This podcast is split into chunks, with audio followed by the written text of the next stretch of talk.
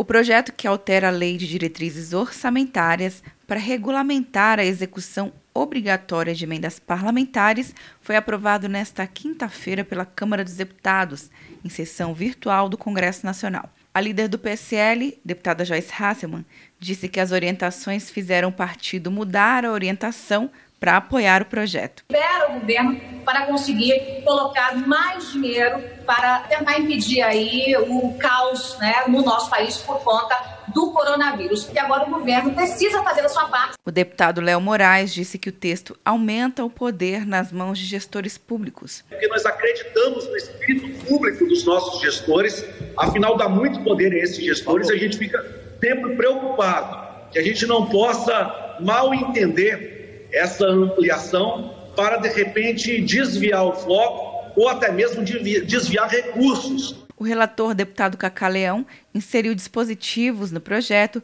para adequar o texto, liberando a possibilidade de aumento das despesas ou redução de receitas sem que haja necessária apresentação de compensações, devido à pandemia de coronavírus. A pedido do governo, o PLN 3, que alterava a classificação de emendas do relator geral do orçamento de 2020 no valor de 9,6 bilhões de reais, para que deixassem de ser impositivas e passassem a ser discricionárias do executivo, foi retirado. No final dessa tarde, senadores votarão a proposta.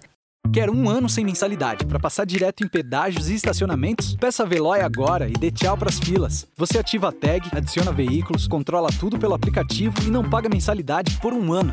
É por tempo limitado. Não perca. Veloy. Piscou, passou. De Brasília, Luciana Castro.